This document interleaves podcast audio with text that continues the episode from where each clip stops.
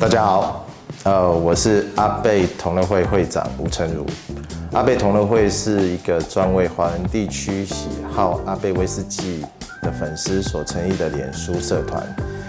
今天我们很开心跟 UCH 频道合作，呃，将要拍摄一系列有关于阿贝威士忌的影片。上一集我们大概的介绍了艾雷岛的特色以及它的风味走向。那么这一集我们就直接来介绍阿贝酒厂。阿贝酒厂之于艾雷岛来说，就等于台中跟太阳饼的关系。阿贝酒厂在可以找到的记录上面，成立于一八一五年，至今也两百多年的历史了。那提到它呢，就相当于等于是整个艾雷岛。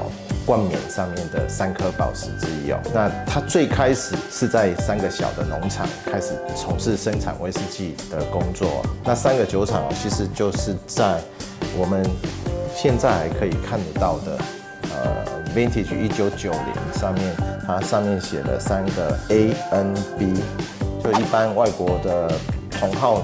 它会直接简称为 A A M B 啊，那这就是当时阿贝这个酒厂的起源地啊。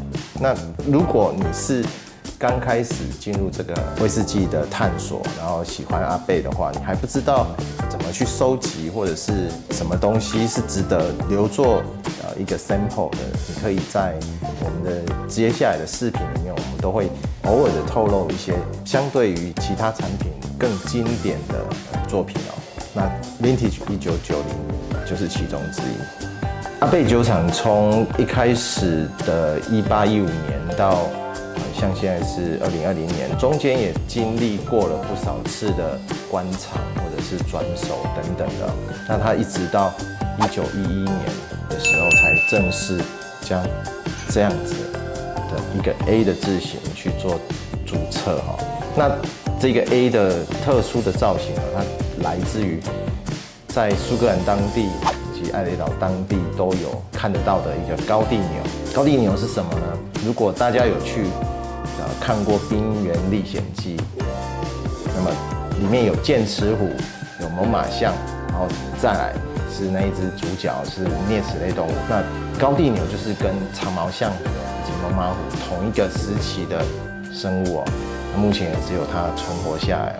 那么，我们如果讲到阿贝，可以直接来介绍的就是它的 Core Range。目前的话，像是 A 十九年以及呃 V b i s t y 都是属于缺货的状态哦。像这个年度，因为配额的关系，台湾比较常见的品系也比较难买到了。那我们可以看到说，像它的瓶身也是很特别，整个这一个。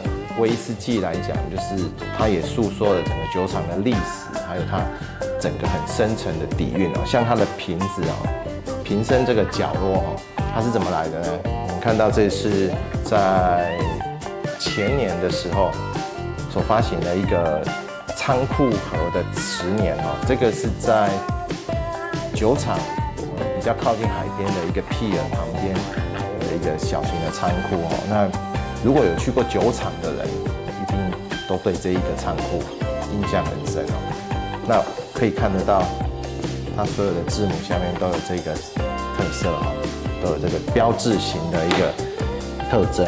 它的瓶身是这样来的哦。如果说我们再仔细的去观察呢，这个仓库上面有很多的这个铆钉哈，建筑物的铆钉，它将会出现在哪里呢？它将会出现在像。之后每一年会发行的 A 十九年去 Van 上面，我们有可以看到像这样的一个标志哦，就是出现在酒厂各个角落的铆钉的形式哦，它可能是根据当时建筑物的背景，或者是可能是承包商他所使用的材料不同哦，去做的像是铆钉的一个结构，是非常有趣哦，像。我去单次的艾雷岛，然后我在酒厂里面就尽可能的花很多的时间去记录这些小细节哦，但是我们往往还是没有办法了解到那么透彻，所以当它出现的时候，就是 A 四九年发行的时候，呃，很多人都还是没有办法马上的理解出来说，哦，原来酒厂包含这个产品的标志上面呢，都也琢磨很深哦。那么关于这些酒厂的小故事，我们也会陆续在后续的视频里面跟大家介绍。那如果有大家想知道的，或者是我们不知道的，都可以跟我们讲哦。